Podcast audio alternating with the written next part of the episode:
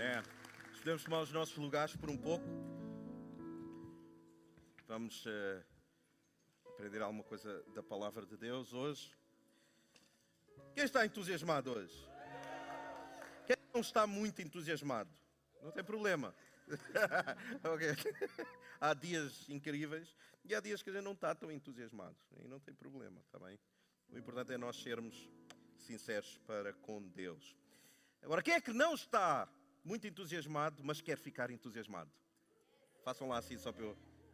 Ok, temos, algumas pessoas. Esta palavra é para todos nós, os entusiasmados concretos e os entusiasmados em potencial. Vamos abrir em 1 de Crónicas, capítulo 4, versículo 6. Eu gostava de partilhar alguma coisa da palavra de Deus. Uh, eu não sei porque é que toda a gente, eu agora a ver-me, eu percebo. Está tão bonito! E eu fico a pensar, das outras vezes eu não estou bonito. Eu...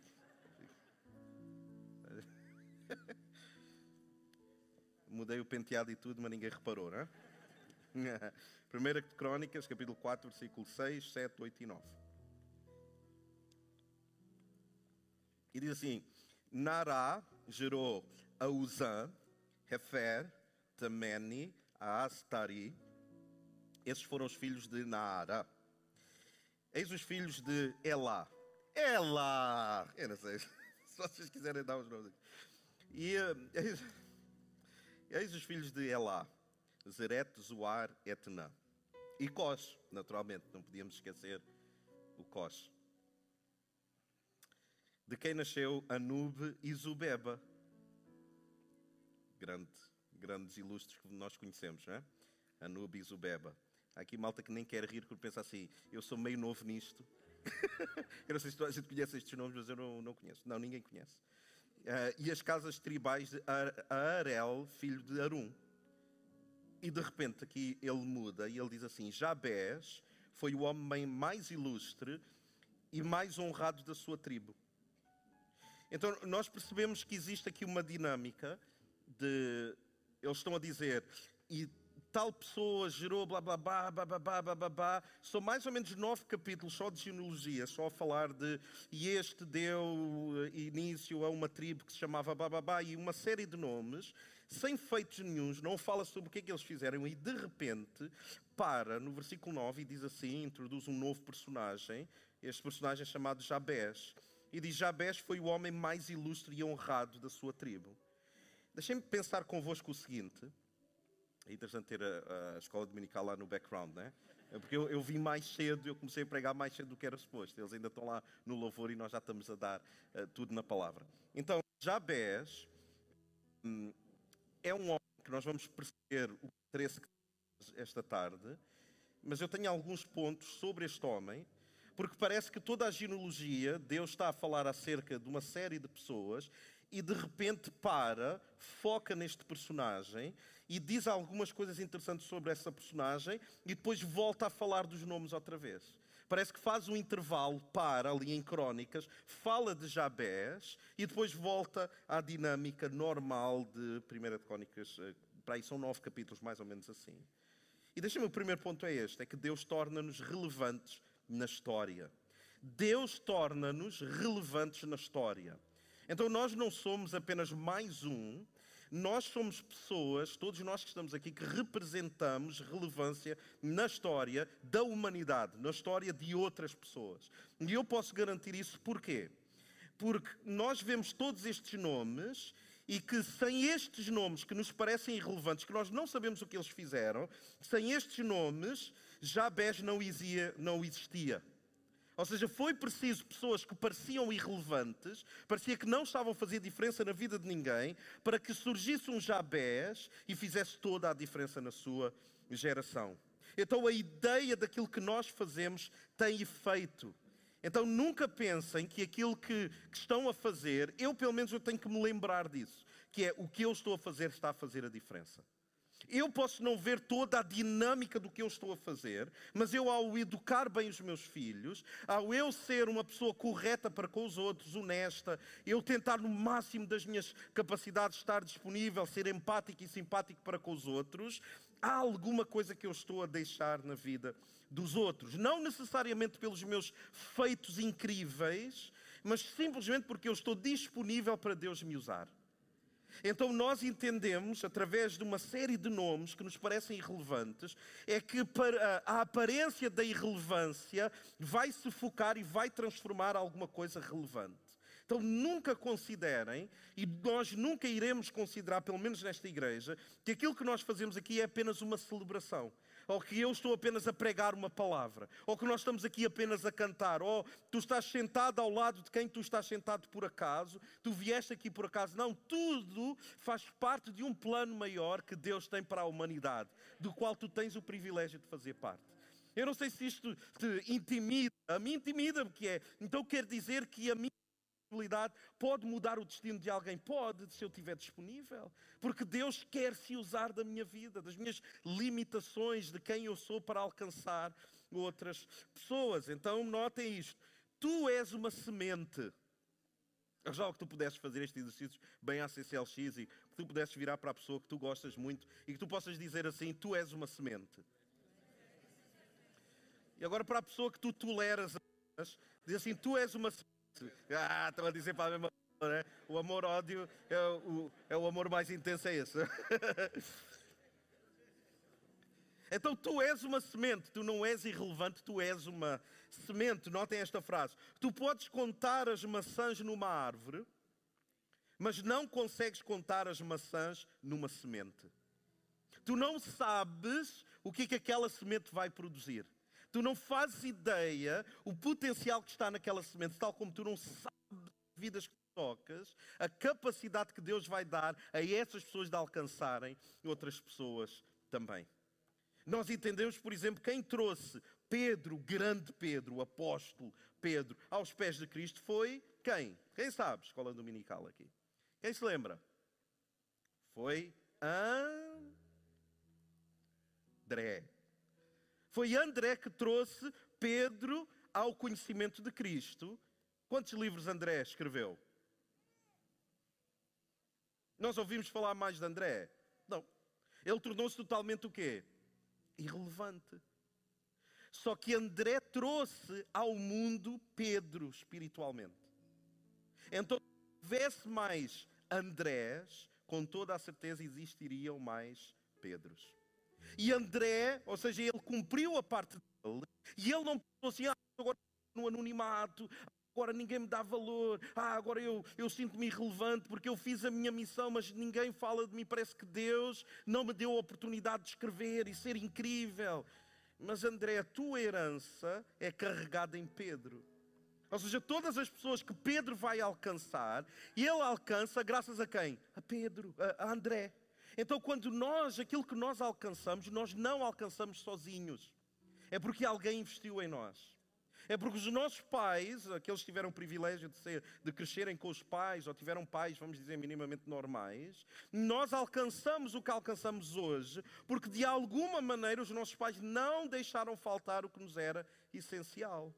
Então nós somos quem somos hoje também por culpa de outras pessoas outras pessoas que trouxeram relevância até nós. O teu sucesso não é um sucesso isolado.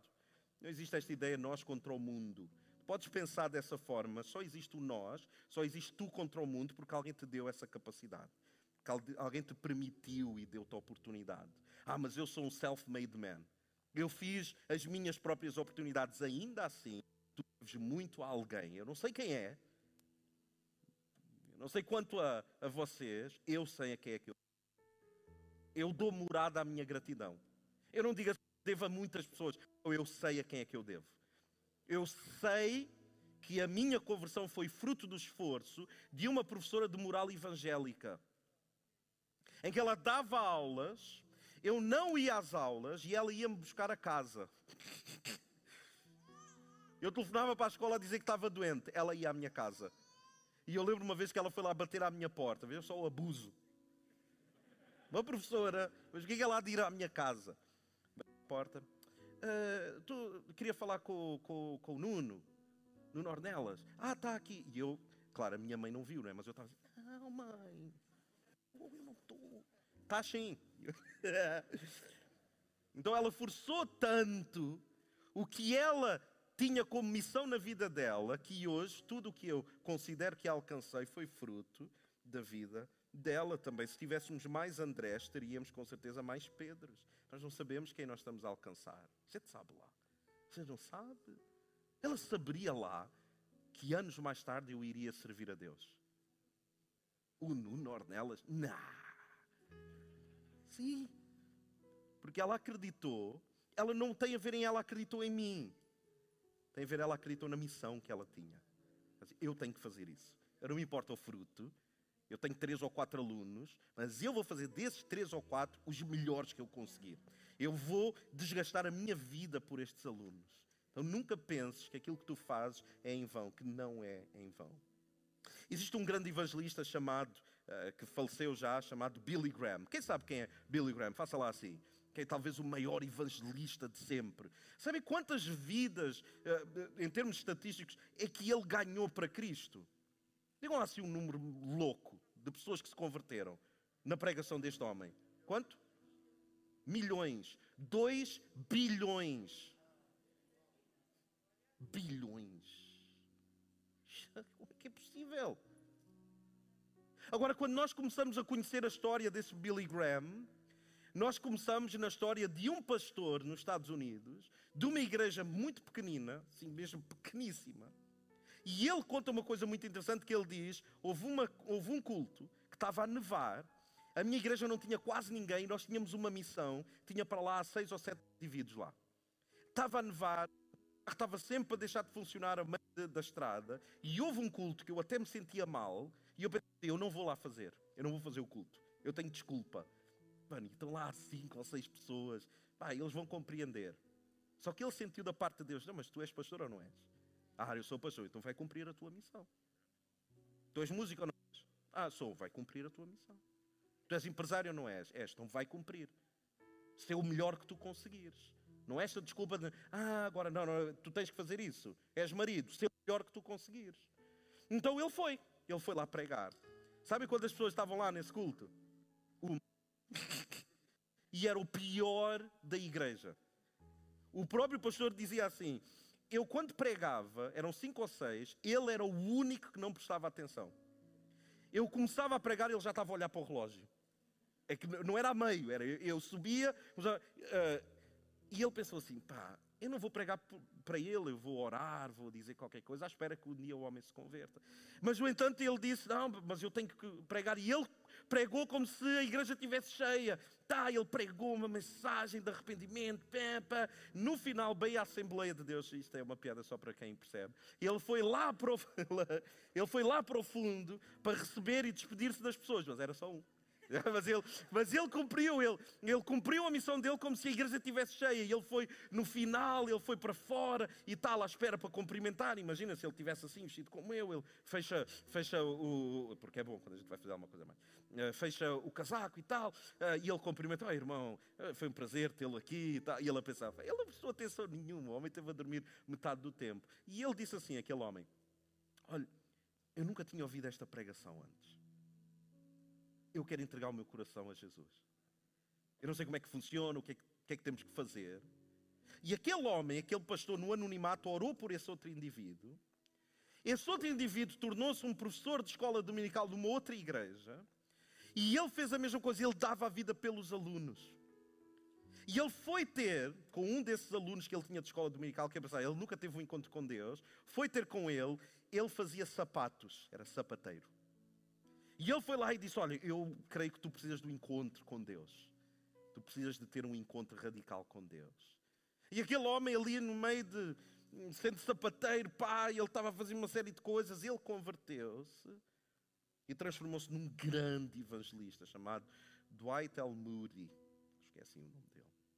Entretanto, ele prega a um outro que se converte numa das suas cruzadas e ele está a pregar e numa das cruzadas do, dos cultos que eles faziam ao ar livre, havia um jovem chamado Billy. E que ele não gostava da maneira como aquele pastor pregava, porque aquele pastor apontava e dizia: Tu tens de te arrepender e tal. E não era uma igreja em 360 assim, era uma igreja onde o pastor está aqui e a igreja estava aqui. Então o que é que ele fazia quando ia para a igreja? O coral era atrás do púlpito e ele ia para trás do coral, para não trocar o olhar ou não se sentir condenado por aquele pastor. Só que aquele pastor, sabe-se lá como, falou com esse Billy e esse Billy converteu-se e transformou-se no Billy Graham, maior evangelista de todo o sempre. Porquê? Porque um pastor que nós nem sabemos o nome daquele homem foi pregar numa noite chuvosa, com neve, foi pregar para uma pessoa só, uma. Um pastor que foi fiel ao seu chamado, foi pregar para uma pessoa, aquela pessoa converteu-se e começou um commotion, começou uma, uma, uma cadeia de eventos que culmina em 2 bilhões de pessoas serem alcançadas para Cristo. Ele foi fiel com uma pessoa. Aquele homem partiu para a glória, partiu para a eternidade, sem saber que o fruto da sua fidelidade foi 2 milhões, milhões não, 2 bilhões de pessoas. Então compensa nós sermos fiéis. Compensa nós darmos bom testemunho, porque nós não sabemos as pessoas estão a ser alcançadas por isso. Então Deus, Ele quer fazer isso. Ele torna-nos relevantes na história, e não é apenas na história de alguém, na história da humanidade. Cada vez que nós estamos aqui, nós estamos a moldar uh, o destino de muitas pessoas. Nunca se esqueçam disso. E este homem Jabés foi um homem assim. No meio de muitos nomes, aparece, aparece este, no, este nome de Jabés. E diz que Jabés, versículo 9, foi o homem mais ilustre e honrado da sua tribo. A sua mãe lhe deu o nome de Yabet, Yabés. Significado, em meio a muito sofrimento dei à luz. Jabés quer dizer dor, sofrimento. Imagina que o nome deste rapaz era sofrimento, dor. E o meu segundo ponto é este: Deus dá-nos um novo nome. O nome dele era dor.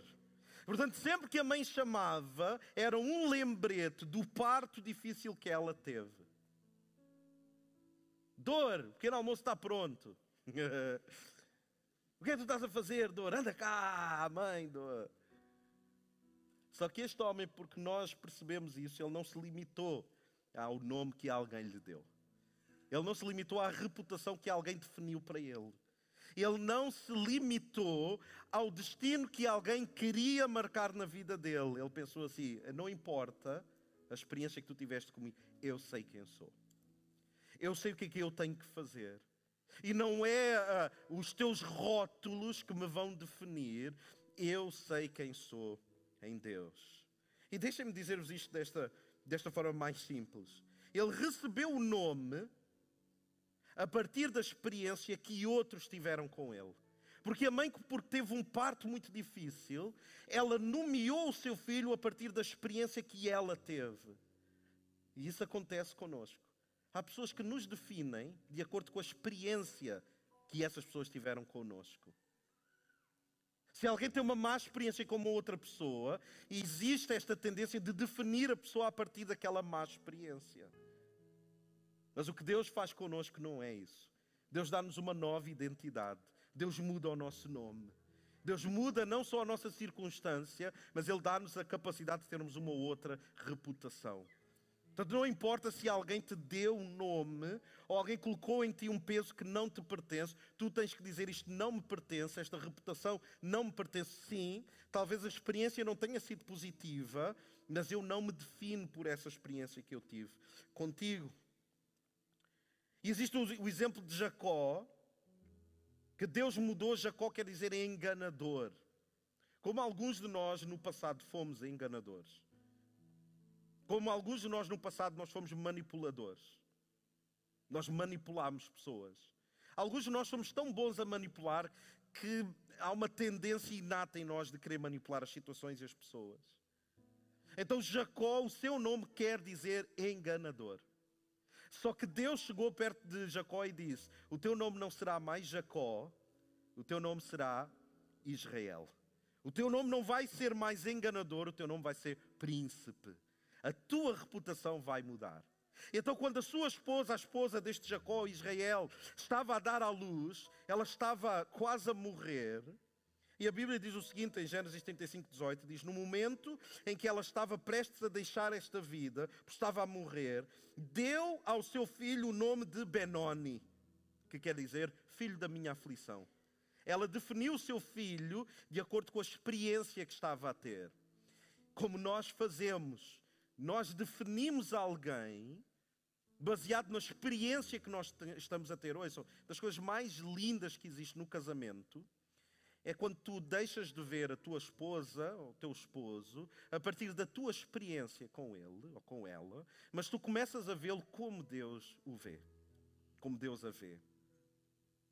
Há muito mais tolerância, há muito mais paciência, há muito mais compreensão, que é eu não vou definir esta pessoa de acordo com a experiência que eu estou a ter com ela.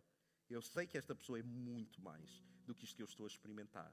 E Jacó não permite que o seu filho se chame filho da aflição. O resto do versículo diz assim: Entretanto, Israel o chamou de Benjamim, filho próspero.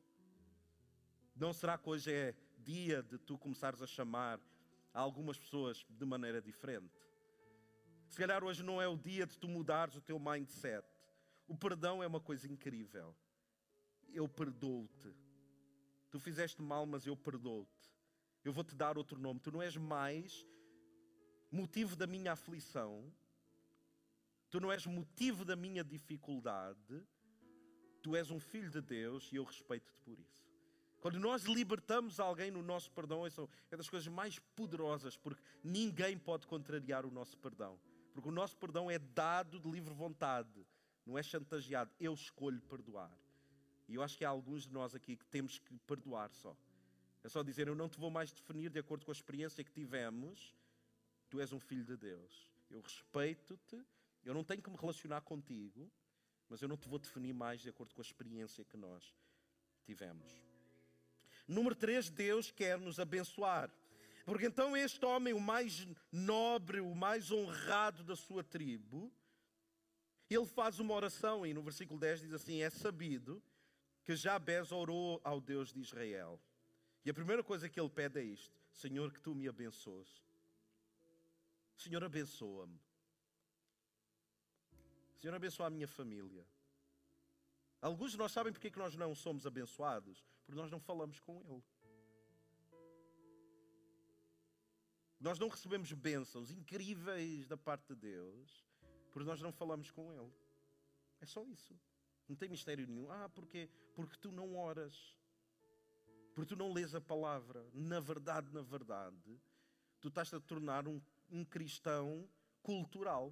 Tu vens aqui a esta casa, mas isto não isto não, não, não escorre para a tua vida lá fora. Tu, quando tens um negócio, quando tu tens uma, um problema, quando tu tens um problema de saúde, tu desesperas como qualquer ateu. Tu desesperas da mesma maneira como se não tivesses Deus na tua vida. Alguns de nós estamos nos a, a tornar cristãos culturais porque na, no momento em que nós temos que provar a nós próprios, a nossa fé, que nós acreditamos nisto, nós não acreditamos. Alguns de nós, nós simplesmente não oramos. Alguns de nós temos dificuldades profundas e nós não oramos. Cristãos culturais, que coisa bizarra, uma perca de tempo. Estás aqui, cantas, estás aqui, fazes tudo, é, é uma perca de tempo. É como nós às vezes que estamos aqui, e isto das máscaras há uma, há uma problemática que é, nós não sabemos quem está a cantar sequer. Mas vocês já imaginaram se nós estivéssemos aqui? Só imaginar.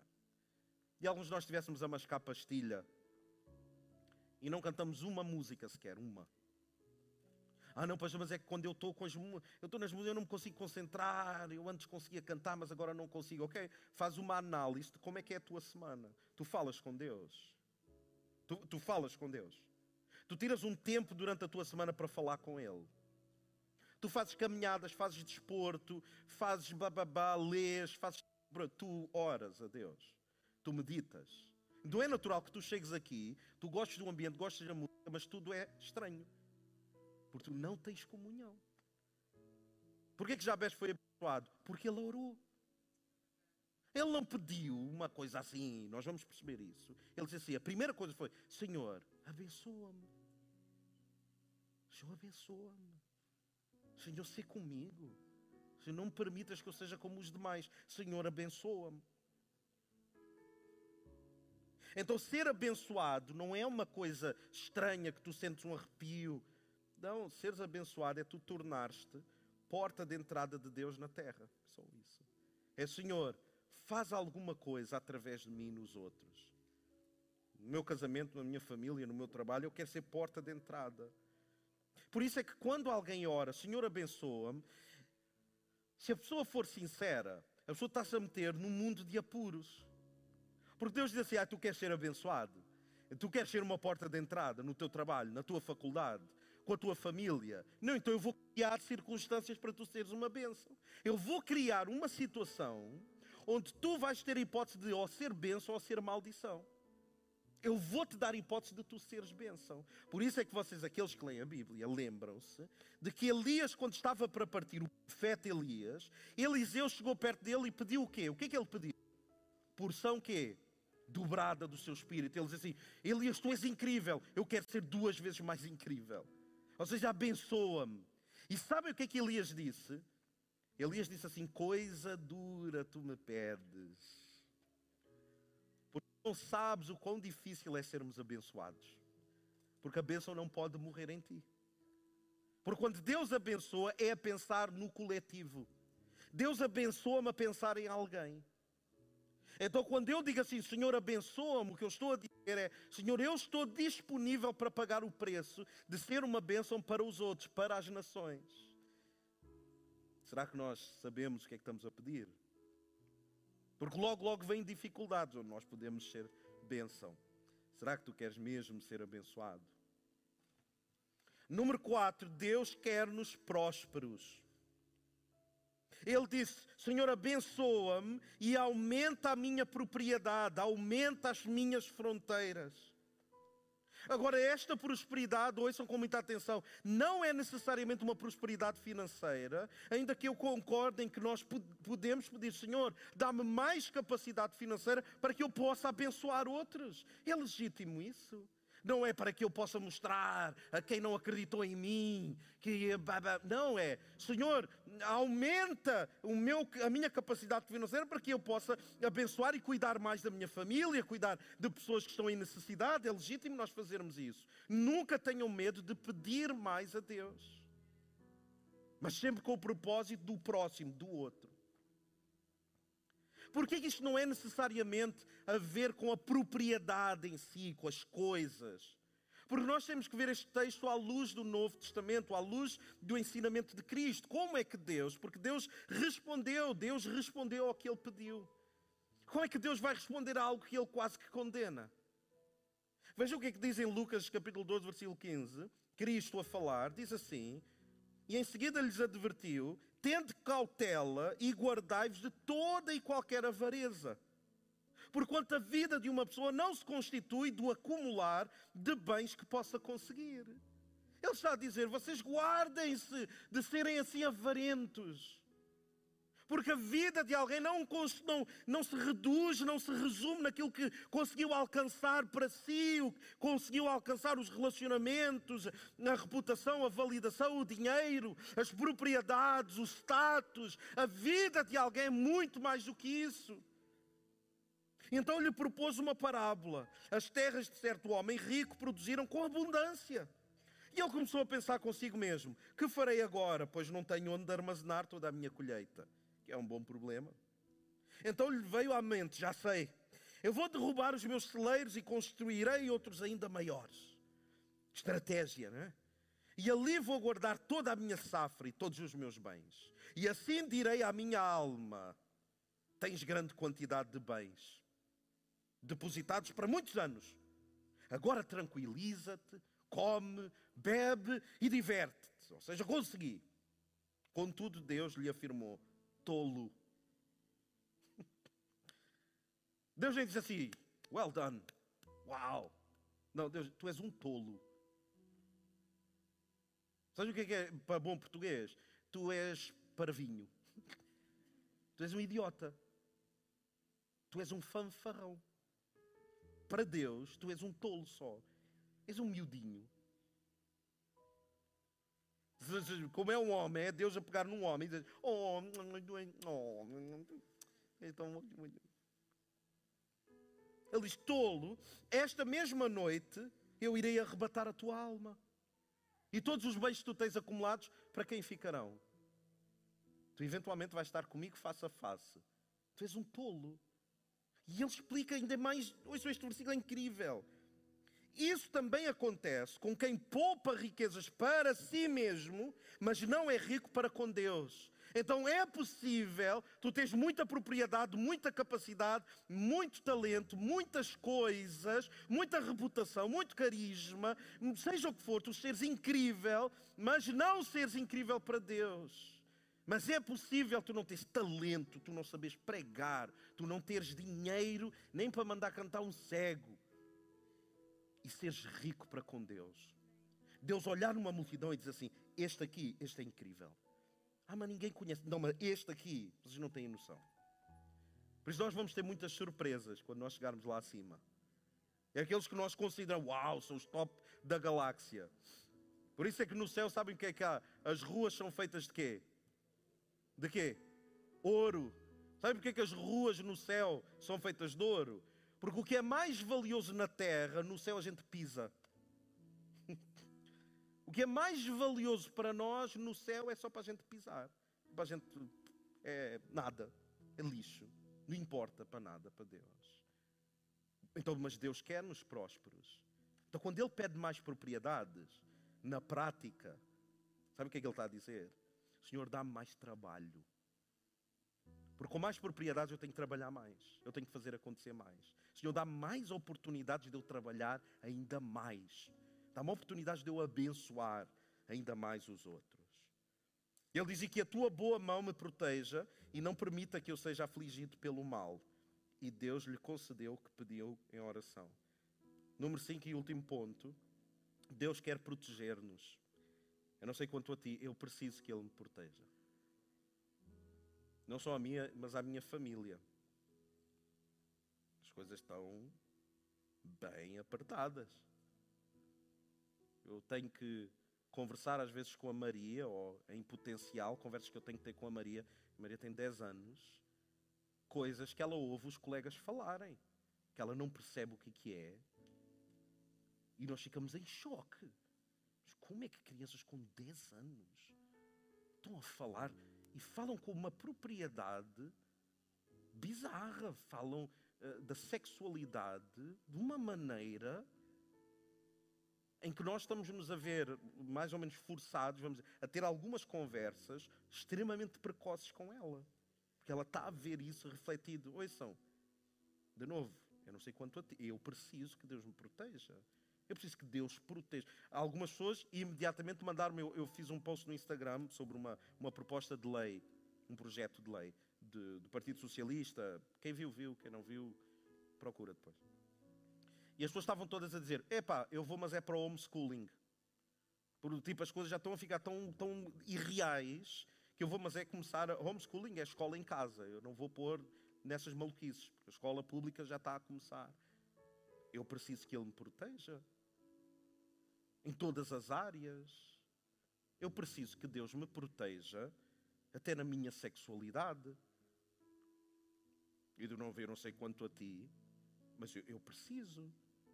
Porque eu posso ser tentado nas áreas da sexualidade da minha vida privada e pessoal. Eu, por exemplo, eu, eu, por ser o pastor desta comunidade, há montes de gente que fala comigo, montes de gente, homens e mulheres. Eu preciso que o Senhor me guarde. Eu preciso de ser sábio e dizer assim: Senhor, protege-me de qualquer sentimento mal colocado. Senhor, protege-me de qualquer semente que eu não esteja a ver. Que esteja a nascer em mim ou eu esteja eh, inconscientemente a fazer nascer noutro alguém. Senhor, protege-me disso. Nós lidamos com dinheiro, ainda que eu não lide diretamente. Eu preciso que Deus me proteja, porque eu sei de muitos pastores que eram gente boa, honesta de Deus e que se corromperam por causa do dinheiro. E não é o dinheiro que eu ganho, mas é o dinheiro ao qual eu, de alguma forma, posso manejar e dizer: não, não vamos comprar uma mesa de som, uma mesa de som não, uma mesa de luz, porque eu preciso de sei lá, um carro mais potente, porque, ou de um fato Armani, porque este é da Zara, mano.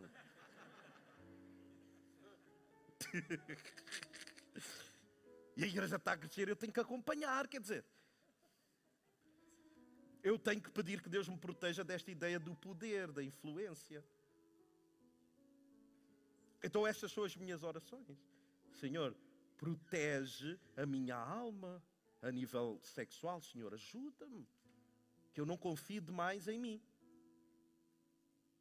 Rodeia-me de pessoas que estão comigo e que me pedem contas. Não é interessante isso? Qual é a área que tu precisas que Deus te proteja? Tu precisas? Qual é a área que tu precisas? Sexo, dinheiro, poder, influência, é o quê? Nós vamos orar hoje. Ah, mas eu nem orei durante a semana. É irrelevante, nós estamos aqui. Mano, tu, ouçam isto com, com muito amor. Tu hoje vais orar aqui. Nem que eu vá ter contigo e eu te, eu te murmure as palavras ao teu ouvido. A gente vai orar hoje. E nós vamos pedir, Senhor, ajuda-me a ser próspero. Não por mim, mas porque eu tenho a capacidade de abençoar os outros. Senhor, protege-me na minha sexualidade, nas minhas finanças, para eu não ser avarento. Protege-me. E protege-me da influência, da reputação, do querer agradar a outros. Senhor, protege-me disso tudo. E o Senhor vai nos ouvir, porque Ele nos ama. Tu podes não orar durante muito tempo, orações muito longas, mas não podes estar muito tempo sem orar. E hoje é o dia que nós vamos orar. Já vos convidar a ficarmos todos de pé, aqueles de nós que podemos.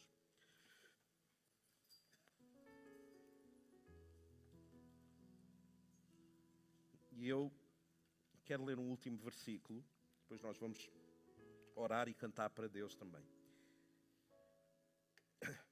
É um versículo muito interessante que as pessoas estavam a questionar Cristo a dizer: a tua doutrina, o que tu falas é só teu. Isso é coisas da tua cabeça, isso não vem de Deus. E Deus responde de uma maneira muito interessante. E eu não personifico Cristo, sou apenas um embaixador, não é?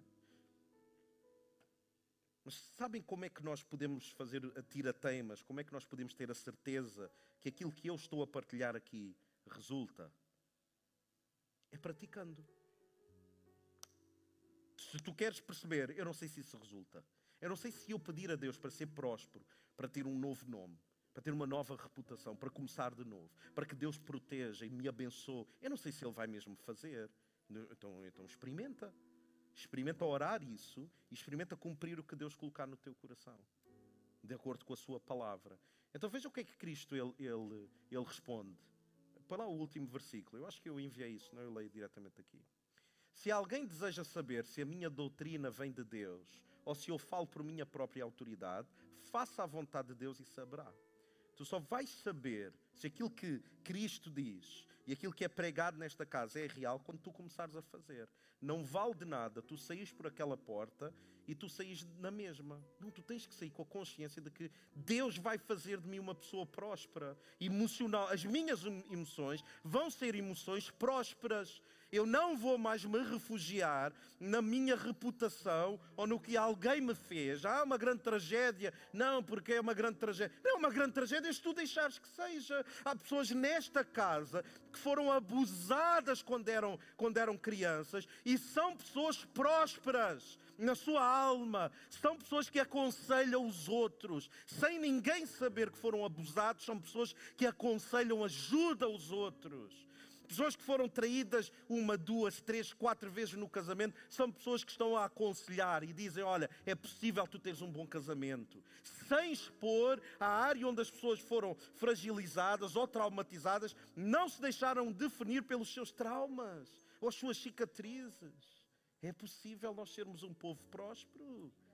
É possível. E é possível Deus nos abençoar, nós sermos porta de entrada para a vida de alguém.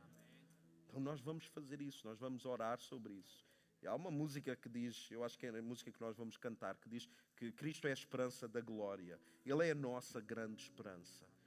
Mas ouçam, quando precisarem de ajuda, peçam. Deus resiste ao soberbo, ao orgulhoso. Mas dá favor àquele que é humilde. Se há alguém aqui nesta casa que precisa de ajuda com as suas finanças, na sua sexualidade. Sabem, deixem-me contar-vos uma coisa, nós estamos aqui em casa. Eu vou dizer uma coisa que é inter... cada um sabe como faz, não é? mas alguns miúdos aqui, eh, alguns adolescentes da nossa casa, estavam a lidar com a questão da masturbação. E sabe o que é que os miúdos fizeram? Fizeram um grupo. Eu acho que, é para cada um sabe de si. E eles lá diziam: Ah, eu, eu, eu, eu pequei, eu caí de tipo uma vez esta semana. E eu lembro de estar a falar contigo e disse: Mano, isso é bué hardcore. Eu não ia, eu, eu nunca mais ia olhar para o pessoal desse grupo da mesma maneira. eu ia de tipo, mano. Mas, se vocês estão a fazer a cena acontecer e vocês estão a santificar a vossa vida dessa maneira, that's the way to go. More power to you mais força, vão força nisso, entrem mesmo a fundo nisso. E sabe o que é que eu aprendi? Eu aprendi, há malta, miúdos, que são mais maduros, são mais espirituais do que os adultos. Há adultos que têm problemas no casamento não pedem ajuda. Há malta que não consegue controlar bem as finanças, não pedem ajuda. Pessoas com problemas emocionais profundos não pedem ajuda. E os miúdos estão-nos a dar uma lição, que é, espera aí, masturbação, não, eu quero me guardar para a minha para a minha esposa, quando eu casar, não, eu não vou estar a pensar nessas maluquices. Não, eu não quero, eu vou ter que trabalhar nisso aí. Estamos a dar o exemplo, que é, vamos fazer qualquer coisa. Então peçam ajuda, é o ato mais nobre, corajoso e maduro. É a gente expor-se e dizer assim: nesta área eu preciso de ajuda. E tu irás receber ajuda com toda a certeza. Nesta música que nós vamos cantar, fala que Cristo é a esperança da nossa glória. Então, depois de nós orarmos, o que nós vamos declarar ao mundo espiritual é isso. É que eu, quero que Deus me abençoe. Eu gostava tanto de ser próspero, né, para poder ajudar alguém. Eu preciso que Deus me proteja, mas a minha expectativa não está aqui. A minha esperança não está aqui. Nem que Ele resolva, seja o que for. Eu gostava que Ele fizesse, mas a minha esperança não, é, não está aqui. Cristo é a esperança da glória. Então, se eu tenho Cristo, tudo vai ficar bem. Eu entro num estado de shalom, de uma paz constante. Então, eu gostava que nós pudéssemos fazer isso. Eu gostava que nós pudéssemos orar como casal, se tu estás com a tua esposa ou esposo. Eu gostava que tu pudesses orar isso. Senhor, faz de mim uma pessoa próspera. Senhor, protege a nossa família. Protege-me a mim das tentações, do mal, de eu ser mau então tu vais orar a nível pessoal, vais orar por ti. Depois eu gostava que tu pudesse abençoar a vida da tua esposa, do teu esposo, e dizer: Senhor, então ajuda a minha esposa a ser uma mulher próspera. Senhor, protege-a de todas as tentações. Senhor, abençoa a vida dela, no nome de Jesus. Só isto. Se tu creres, vai ser uma oração bem simples. Senhor, que ela seja próspera. Senhor, protege-a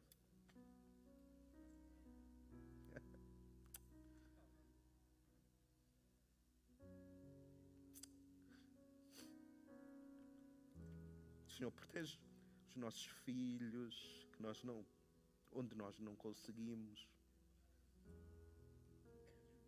Coisa tão bonita.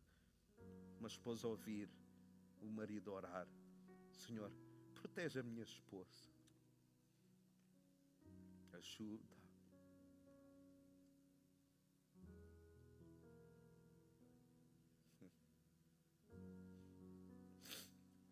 E depois, nós vamos orar declarando que nós não dependemos de ninguém sem ser de Cristo. Vamos declarar a Ele: A minha esperança está totalmente em Ti, Senhor, no meu casamento, nas minhas finanças, na minha saúde. Aqueles que gostavam de ter filhos e ainda não têm. Eu gostava que tu pudesses, mesmo que não, não seja em voz alta, gostava que tu pudesses agradecer, Senhor, obrigado por este processo, porque eu tenho tanta dor, mas Obrigado porque tu estás-me a proteger e tu estás a cuidar de mim. As finanças não vão bem, agradece a Deus. Senhor, obrigado por este processo de aprendizagem. Preciso muita maturidade, mas eu acredito que a CCLX é uma casa de gente madura, gente crescida em Deus. Está bem? Vamos fazer isso. Está bem? E se tu não tens aqui família, ora para ti mesmo e ora sobre alguém. Está bem? Vamos fazer isso no nome de Jesus. Vou só pedir para aumentarem aqui o teclado, só para ficar um som ambiente e nós não estarmos a ouvir tanto assim as, eh, as orações uns dos outros. Está bem? Eh, Pastor Enoch, se puder começar a, a tocar essa música sem cantar, está bem? Só para estarmos com um som ambiente mais tranquilos. Lembrem sempre, orar a nível pessoal, Senhor, protege-me, Senhor, faz de mim uma pessoa próspera, Senhor, abençoa a minha vida, Senhor, protege-me de todo o mal, de toda a influência do mal. E depois tu abençoas a tua esposa, o teu esposo, com essas palavras simples, está bem? Façam isso, por favor. Vamos fechar os nossos olhos, vamos fazer isso em nome de Jesus.